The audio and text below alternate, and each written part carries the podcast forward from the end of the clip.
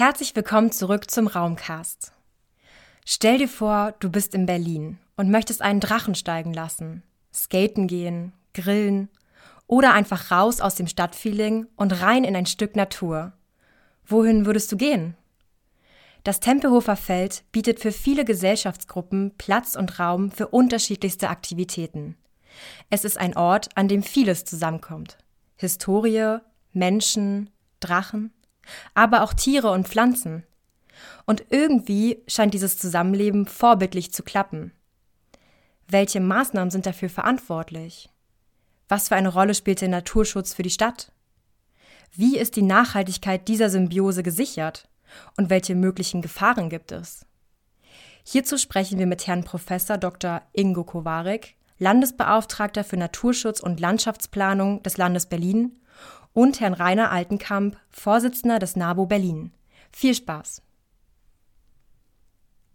Da immer mehr Menschen in die Stadt ziehen und das Bevölkerungswachstum explodiert, wird jeder freie verfügbare Fleck verbaut. Grüne Flächen werden somit nach und nach zubetoniert.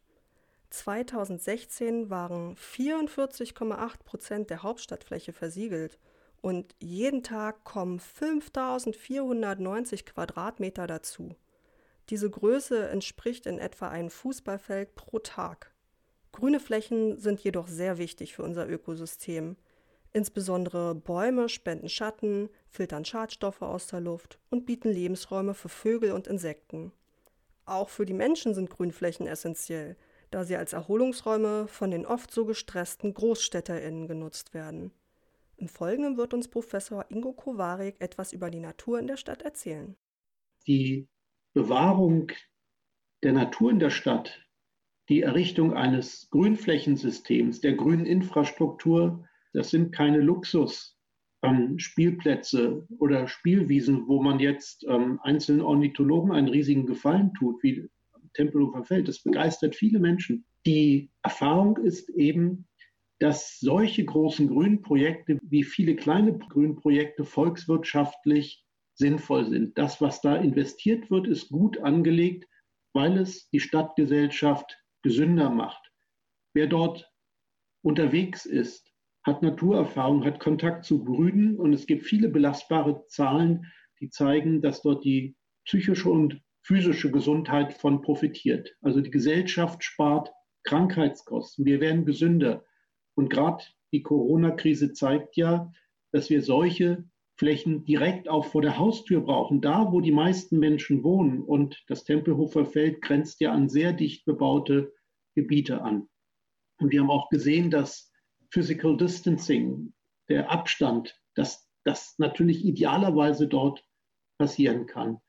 Insofern ist ein Bekenntnis zu solchen großen Grünflächen letztendlich auch auf die Einsicht gestützt, dass dieses volkswirtschaftlich für unsere Stadtgesellschaft insgesamt sehr positiv ist.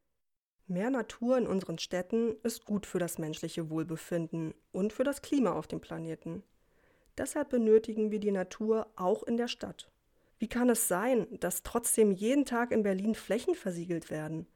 Wer entscheidet so etwas und was wird dagegen unternommen? Wir bitten den ersten Vorsitzenden des NABU Berlin, Rainer Altenkamp, um seine Einschätzung. Das große Problem ist natürlich, dass ähm, wir brauchen billiger Wohnraum. Billigen Wohnraum natürlich das klassische Totschlagargument ist. Nicht, wenn wir also sagen, diese und jene Fläche ist naturschutzwert, dann wird einem entgegengehalten, aber Sie sind doch sicher auch der Meinung, dass die Berliner bezahlbaren Wohnraum brauchen.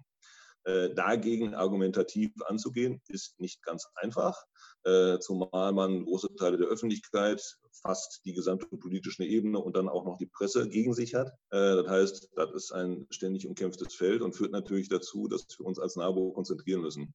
Dass wir also, wenn man so will, Entscheidungen treffen müssen, die da heißen, diese oder jene Fläche ist jetzt vom Naturschutzwert überschaubar wäre jetzt also nichts, wo wir uns einsetzen oder mit geringerer Priorität dafür einsetzen, dass die nicht bebaut wird.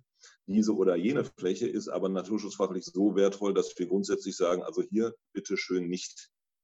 So, und das ist, wenn man so will, tatsächlich ein kontinuierlicher Kampf äh, auf, auf verschiedensten Ebenen, weil mit dem Anliegen an sich steht man, ich will jetzt nicht sagen alleine, aber relativ alleine auf der politischen Ebene. Nun kommt in Berlin ein äh, Aspekt dazu, äh, der, ich will jetzt mal im weitesten Sinne, der da heißt Bürgerengagement.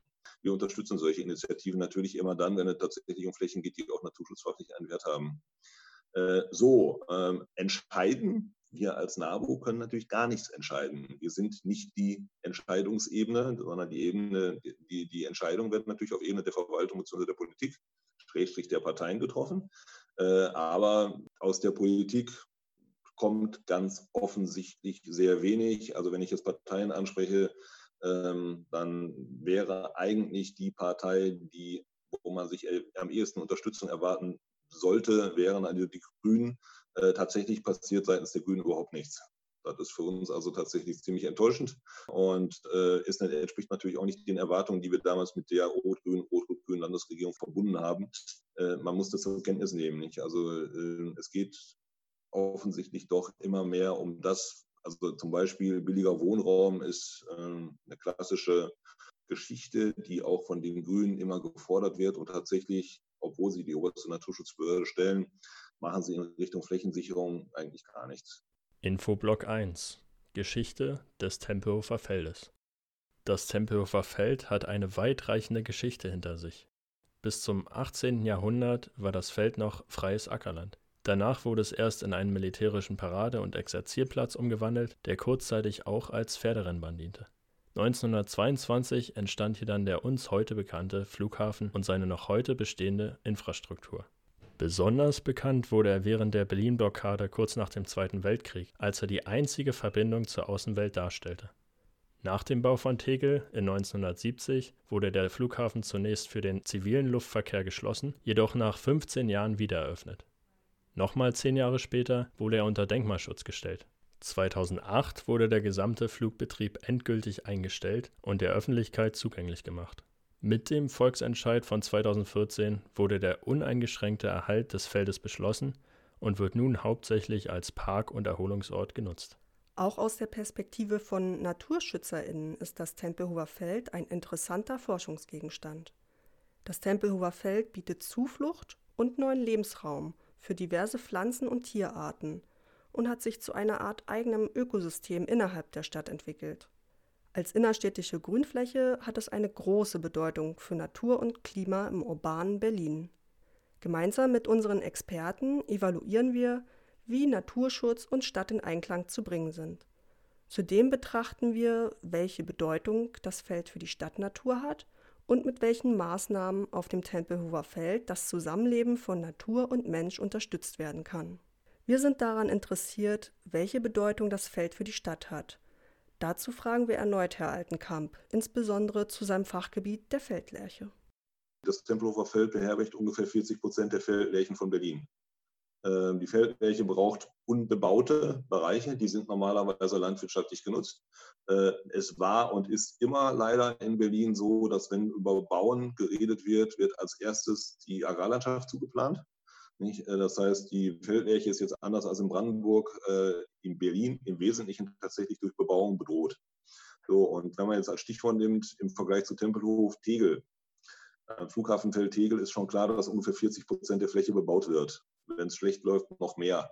Das heißt, 40 Prozent der Feldlärchenreviere, die auf dem Tegler Flughafen vorkommen, fallen dann weg und müssen dann übrigens wahrscheinlich im Berliner Umland ersetzt werden. Ähm, und bei der Grauammer zum Beispiel sind wir jetzt bei ungefähr 20 Prozent der Berliner Population, die auf dem Tempelhofer vorkommt. Das heißt, für diese beiden Arten zum Beispiel hat das Tempelhofer Feld eine ganz zentrale Bedeutung für den Erhalt der Arten in Berlin weil sie mit Abstand die größten Vorkommen darstellen. Und äh, muss man jetzt auch dazu sagen, aus Gründen, die wir gerade genannt, gesagt haben, ist eben das Tempelhofer Feld eine der wenigen sehr großen Flächen in dieser Art, wo die Art auch dauerhaft gesichert sein wird, nämlich durch das Tempelhofgesetz. Sonst wäre auch da, wie überall, stände immer das Damoklesschwert über der ganzen Geschichte, dass die Flächen irgendwann bebaut werden und die Reviere dann wegfallen. Laut Professor Kowarik ist es wichtig zu betonen, dass das Tempelhofer Feld ein Stück Kulturlandschaft ist. Das heißt, dass es das Feld ohne den Einfluss des Menschen so nicht gäbe. Kann das Feld also auch nur mit Regularien und Verboten bestehen? Dazu meint Herr Altenkamp Folgendes. Ja, äh, also es spielen auch Verbote und Regelungen und Abgrenzungen eine Rolle, klar, äh, aber eben bei weitem nicht nur. Punkt eins, das Feld hat den riesengroßen Vorteil, dadurch vor allen Dingen, dass es auch nicht bebaut worden ist, es ist einfach sehr groß. Äh, und das Konzept, wie es jetzt umgesetzt worden ist, setzt ja oder sieht ja eigentlich vor, dass ganz viele, auch sehr diverse Nutzungen dort stattfinden, aber sie finden plus minus alle in den Randbereichen statt.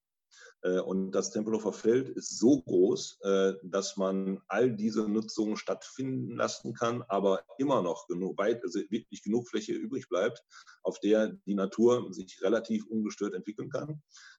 Und es gab schon zur Eröffnung des Tempelhofer Feldes ja ein Konzept. Und dieses Konzept war, wir probieren es aus.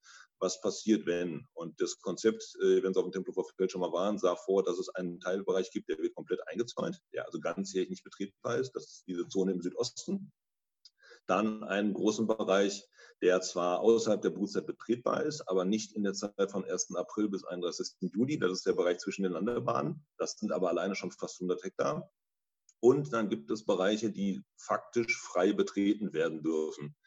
Ähm, alle drei Dinge nebeneinander. Und ähm, es hat sich gezeigt, dass das Wichtigste eigentlich gar nicht so sehr die Betretungsgeschichte ist, sondern als erstes und als allerwichtigstes ist die Frage, wie wird die Fläche gepflegt?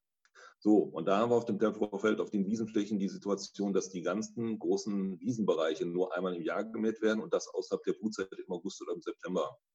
Das wiederum ist die Voraussetzung für den naturschutzfachlichen Wert der Fläche. Also es gibt keine landwirtschaftliche Nutzung, es gibt keine Maat, es gibt keine Düngung und das Maatgut äh, fällt nur im August, September an und danach wird das abgefahren. So, und ähm, der zweite Teil ist aber natürlich, bestimmte Einschränkungen gelten natürlich für die ganze Fläche. Punkt eins, das Gebiet ist nachts geschlossen. Es ist ein Zaun drum. Zweitens, es gibt eine Security, äh, also auch wenn die Flächen alle beschildert sind, die dafür sorgt, dass die Leute diese Gebote oder beziehungsweise Verbote auch weitgehend einhalten.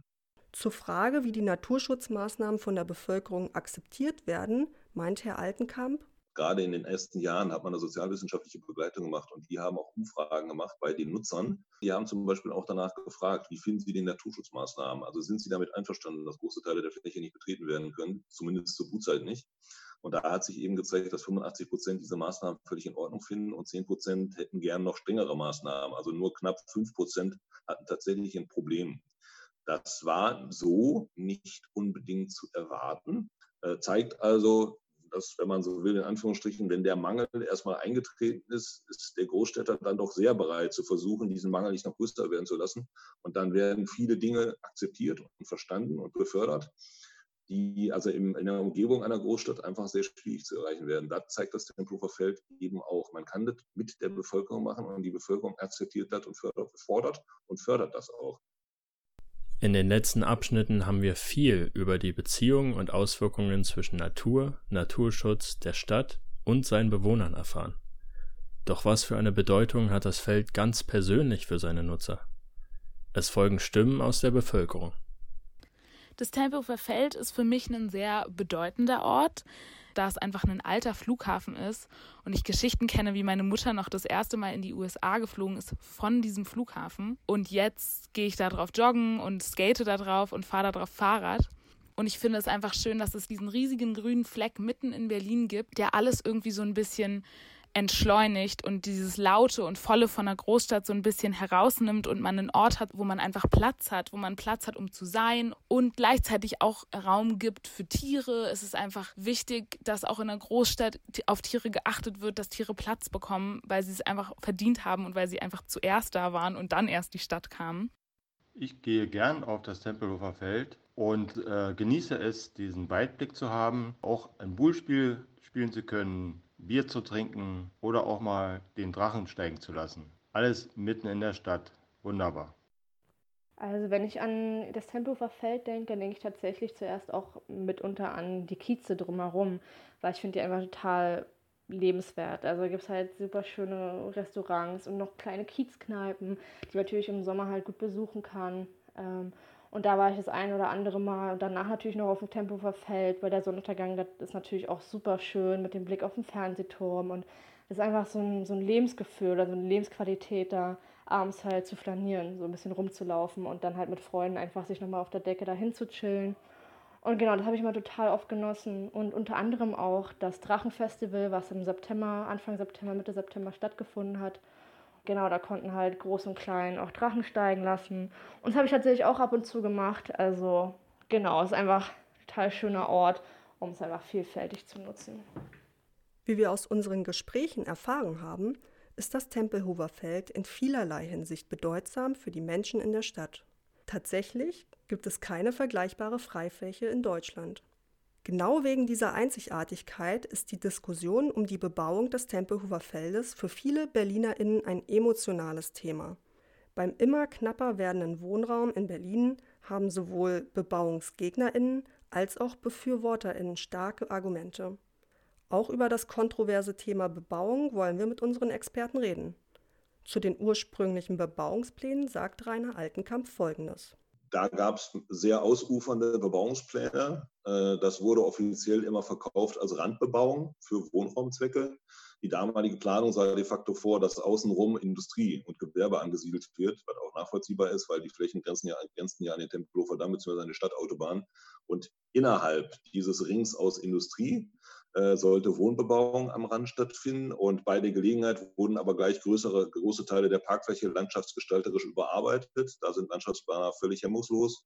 Äh, der naturschutzfachliche Wert interessierte die überhaupt nicht. Da wurden riesige Wasserbecken geplant und Betontreppen und Hügel und Täler, äh, ohne irgendeine Rücksichtnahme auf den vorhandenen Bestand, zum Beispiel der Feldmärchen. 2014 wurde die Bebauungsfrage an die BerlinerInnen zur Abstimmung gestellt. Es gab ja dann den Volksentscheid zu Tempelhof und dort hat die Bevölkerung in Gesamtberlin mit Ausnahme, glaube ich, von zwei ganz kleinen Stimmenbezirken gesagt, nein, wir wollen es so lassen, wie es ist. Wir wollen überhaupt keine Eingriffe und das große Wiesenmeer mit seiner Weite, mit den Pflanzen, mit den Tieren, den Vögeln, das soll erhalten bleiben. Das war, glaube ich, eine Klatsche für die Politik, die nicht vorher ausreichend erklärt hat, dass wir, dass die Stadtgesellschaft wirklich hinter der Idee steht, was durchaus auch gesagt worden war, diese Fläche im Kern zu erhalten. Ist damit die Bebauungsfrage laut Altenkamp endgültig geklärt? Ähm, es gibt, das wissen Sie wahrscheinlich auch, alle ein, zwei, drei Monate aus irgendeiner politischen Richtung. Wir haben doch so großen Mangel an bezahlbarem Wohnraum und deswegen müssen wir den Rand vom Tempelhofer Feld dann doch bebauen.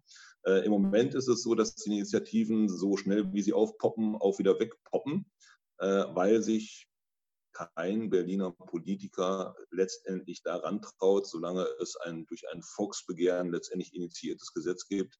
Die einzige Chance in Anführungsstrichen für die, die das Tempelhofer Feld bebauen wollen, wäre ein neues Volksbegehren. Aber nach meinem Eindruck hat sich auf der politischen Ebene ähm, der Eindruck äh, verfestigt, dass man das nicht riskieren möchte, weil das Schlimmste, was dann passieren kann, ist natürlich, dass das neue Volksbegehren genauso ausfällt wie das alte, nämlich dass es wieder abgelehnt wird. Tatsächlich ist es aber so, und auch das finde ich sehr enttäuschend, dass die beteiligten politischen Ebenen äh, dieses Tempelhofer Volksbegehren mit dem Ergebnis, die Fläche wird nicht bebaut, also immer noch als, also als äh, persönliche Beleidigung betrachten äh, anstatt einfach mal den aus meiner Sicht uneingeschränkt positiven Aspekt zur Kenntnis zu nehmen, dass es hier also tatsächlich gelungen ist, ein Flughafengelände, ähm, das praktisch ja von Menschen nicht betreten werden durfte, de facto, äh, in eine öffentliche Parkanlage zu verwandeln mit einer enormen öffentlichen Akzeptanz von allen Beteiligten und es trotzdem gelungen ist, den naturschutzfachlichen Wert auf dieser Fläche zu erhalten. Infoblock 2 Zahlen und Fakten zum Tempelhofer Feld. Das Tempelhofer Feld liegt zwischen Tempelhofer Damm, dem Kolumbiadamm, der Oderstraße und der Ringbahn. Mit den dazugehörigen Gebäuden ist es mit seinen 355 Hektar Fläche eine der größten innerstädtischen Freiflächen der Welt. Hier können freizeitlustige BerlinerInnen skaten, picknicken, gärtnern, kitesurfen, grillen, Vögel beobachten und vieles mehr. Gleichzeitig bietet es auch eine neue Heimat für verschiedene Pflanzen und Tierarten. Momentan gibt es zusätzlich 18 aktive künstlerische, gärtnerische und soziale Projekte, wie das Pflanzen von Bäumen, die Beweidung durch Schafe oder die Schaffung von mobilen Sitzgelegenheiten. Diese setzen dauerhaft neue Anreize, um den Nutzen der Fläche noch weiter zu erhöhen. Wir haben gelernt, dass das Tempelhofer Feld in seiner Nutzung und Größe innerstädtisch einzigartig ist. Das Feld ist schon jetzt der Beweis, dass Natur und Mensch in einer Stadt friedlich zusammenleben können und sich in diesem Raum gegenseitig brauchen. Wir haben unsere Experten aber auch nach weiteren Maßnahmen gefragt, die sie gerne umgesetzt sehen würden. Professor Kowarik meint dazu, dass es immer Optimierungsmöglichkeiten gäbe. Allerdings. Allerdings muss man eben auch sehen, dass hier, was die Vegetation, vor allen Dingen aber auch die Feldleichen anbelangt, auch die Heuschrecken, doch die wichtige Botschaft ist, dass die Erholungsnutzung und die Ziele des Naturschutzes im Prinzip sehr gut zusammenpassen. Und das schließt natürlich nicht aus, dass man manches optimieren kann. Es gibt auch Konflikte. Zum Beispiel ist es gut, wenn man Wiesen, magere Wiesen mäht. Und vielleicht, wenn sie ja etwas höherwüchsig sind, sogar zweimal im Jahr. Wenn Sie aber Insekten erhalten wollen, ist es ebenso gut, wenn man solche Bestände nicht mäht, weil die Tiere eben trockene Halme brauchen, um zu überwintern. Und was für die Tiere gut ist, ist dann nicht zwingend für die Pflanzen gut und umgekehrt. Und das Ergebnis ist ganz einfach. Wir müssen beides machen, und zwar räumlich differenziert. Und da kann man ausprobieren, da kann man optimieren. Grün Berlin ist ja für die Pflege der Flächen zuständig. Und ähm, ich glaube, es sind zwei Botschaften. Die erste ist, eigentlich ist es richtig toll, wie das läuft. Und die zweite ist, man kann immer noch was verbessern. Professor Kowarik steht also für eine größere Vielfalt bei der Pflege der Flächen, um Flora und Fauna einen Platz für die Ausbreitung zu bieten. Herr Altenkamp geht noch einen Schritt weiter ist jetzt etwas, wo wir vorhin gesprochen haben. Man wird beobachten müssen, ob man Teilbereiche nicht doch zusätzlich sperren muss, um eine Zerstörung des Feldes in Teilbereichen zu verhindern. Äh, das ist natürlich jetzt, wie heißt das so schön, Prognosen sind immer sehr schwierig, wenn sie die Zukunft betreffen. Natürlich wissen wir nicht, wie sich Corona entwickelt in den nächsten ein, zwei, drei Jahren. Und wir wissen letztendlich auch nicht, wie sich die Freizeitnutzung, die sich jetzt etabliert haben, über die nächsten zwei, drei Jahre entwickeln. Aber da wird man beobachten müssen, weil sonst geht zumindest in Teilbereichen der Charakter des Feldes tatsächlich verloren. Wenn es jetzt so bleiben würde, wie es jetzt ist, hätten wir in zwei, drei Jahren tatsächlich deutlich Veränderungen in der Vegetation und damit auch in der, in der Tierwelt. Die Nutzung des Feldes durch Mensch und Natur hängt also von vielen Faktoren ab. Daher würde es Sinn machen, manche Gebiete situationsbedingt abzusperren oder zugänglich zu lassen. So kann der Schutz der Natur auf dem Feld gesichert werden. Aber auch bei der Nutzung durch den Menschen gibt es Verbesserungsbedarf. Professor Kowarik setzt sich hierzu für eine Randbebauung ein, die sich auf soziale Inklusion fokussiert. Ich könnte mir vorstellen, dass in den Randbereichen ein bisschen mehr an Infrastruktur etabliert wird, die die Aufenthaltsqualität für Menschen, die eben nicht so mobil sind, die nicht mit dem Fahrrad da durchrasen oder da durchfliegen, erhöht. Und es gibt ja ein aktuelles, ja, eine aktuelle Vorlage, eigentlich zwei für einen neuen Volksentscheid. Die eine sagt, wir wollen dort bebauen können und das andere sagt, ja, im Randbereich kann man auch was mit Wasser machen, kann man ein paar Bäume pflanzen, mehr Sitzgelegenheiten anbieten und so weiter. Und ich glaube, in diese zweite Richtung, den Randbereich für viele unterschiedliche Bevölkerungsgruppen attraktiver zu machen, da kann man tatsächlich noch was ähm, machen. Neben Maßnahmen zu einer breiteren Nutzung durch den Menschen sollte es zum Erhalt des Naturschutzes mehr Absperrungen im Innenbereich des Feldes geben.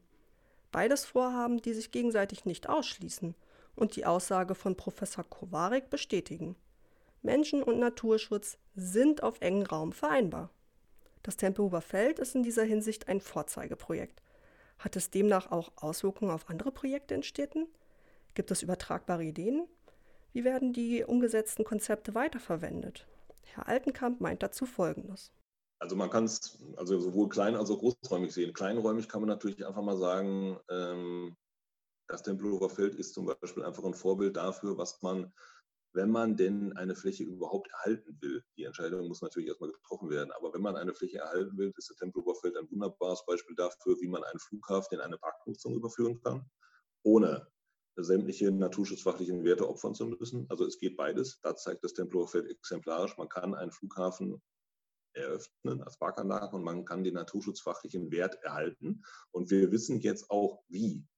So, das ist das eine. Das zweite ist natürlich, dass das Tempelhofer Feld exemplarisch zeigt, ich sage jetzt mal in Anführungsstrichen, was man mit einer extensiven Landwirtschaft eigentlich erreichen könnte. äh, eine Fläche, die so gepflegt wird, wie das Tempelhofer Feld. Eine Maat außerhalb der Brutzeit, keine Düngung, keine Pestizide. Sowas ist in der deutschen Landwirtschaft nicht mehr existent. Sie werden außerhalb Berlins keine Fläche mehr finden, die, in so, die so bewirtschaftet wird, es sei denn, äh, sie befindet sich in einem Naturschutzgebiet und wird zum Beispiel für den Schutz der Großtrappe so bewirtschaftet. Aber das ist die absolute Ausnahme und das äh, zeigt einfach, welches Potenzial eine Wiese, platt gesagt, haben würde, wenn man sie einfach nur naturschutzfachlich entsprechend bewirtschaften würde. Was wir am Tempelhofer Feld auch exemplarisch vorstellen, ist eigentlich gerade in städtischen Bereichen, wie groß die Akzeptanz für Naturschutzmaßnahmen ist. Also man würde ja jetzt eigentlich immer erwarten, dass die Leute, die jetzt einmal im ländlichen Bereich vorkommen, äh, äh, vorkommen, also leben, da viel aufgeschlossener sind. De facto ist es aber meistens so, dass man mit Naturschutzmaßnahmen in Städten viel weniger Widerstände hat als im ländlichen Bereich. Infoblock 3 Zahlen und Fakten zum Naturschutz.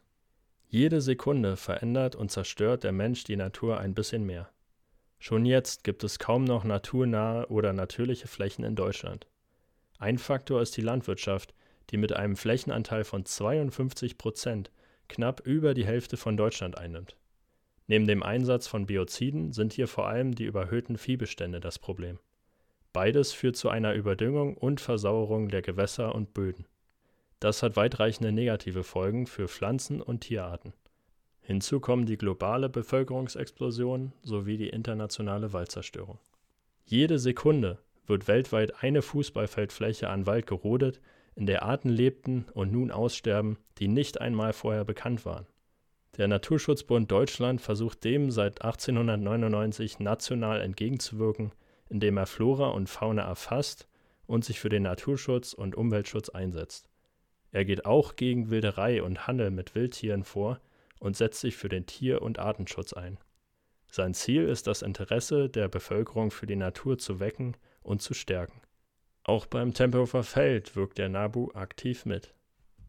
Zum Abschluss erläutern unsere Experten ihre Meinung zum Umgang mit stillgelegten Flughäfen wenn ich mir überlege, was weltweit auch mit solchen Flughäfen passiert. Es werden ja viele Flughäfen rund um die Erde verlagert, also aus dem Zentrum der Stadt weg, weiter an den Rand. Was sind die Nachfolgenutzungen? Und es gibt zum Teil grüne Nachfolgenutzungen, das meiste sind aber Bebauungsnutzungen.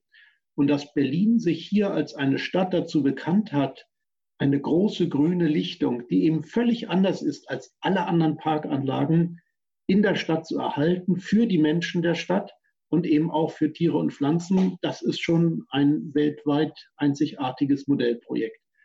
Also ich betone das, um deutlich zu machen, dass der, der Spielraum für einzelne Optimierungen natürlich besteht. Das sollten wir auch nutzen. Aber die große positive Botschaft ist, es ist ein toller Fall und das bisherige Konzept war wirklich erfolgreich.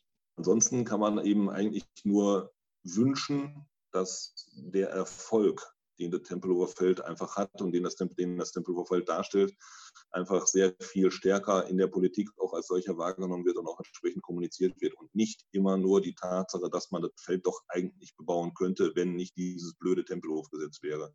Da würde ich mir wirklich einen anderen Umgang aus der Politik heraus mit diesem wirklich auf der großen Linie großen Erfolg wünschen. Stell dir vor, du bist in Berlin und auf der Suche nach einem Ort, wo du Drachen steigen lassen, skaten gehen, grillen oder die Natur genießen kannst. Das Tempelhofer Feld ist dafür sehr gut geeignet, da es scheinbar grenzenlose Freiheit bietet. Aber wir wissen jetzt, dass das Feld nicht nur eine große Freifläche für die Menschen und ihre Freizeitaktivitäten darstellt. Es gibt auch Naturschutzzonen und das Feld bietet gefährdeten Tieren und Pflanzen ein Zuhause.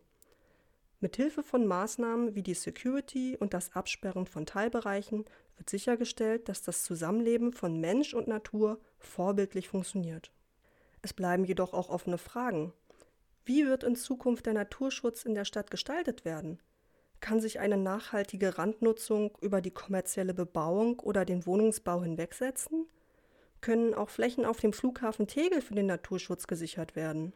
Die Zukunft wird es zeigen.